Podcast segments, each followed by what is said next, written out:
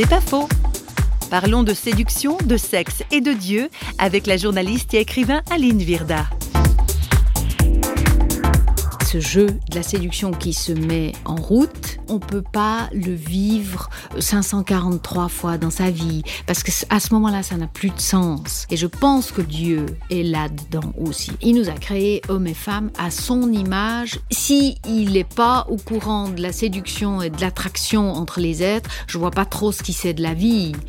Le problème, c'est que tout ça doit s'inscrire dans un désir de relation. Si ça ne s'inscrit que dans une compétition pour remporter le morceau, ça n'a plus le sens fondamental et le sens divin que ça doit avoir. Si la relation sexuelle, c'est juste le plaisir, moi je pense qu'il y, a, il y a peu de choses plus tristes que ça.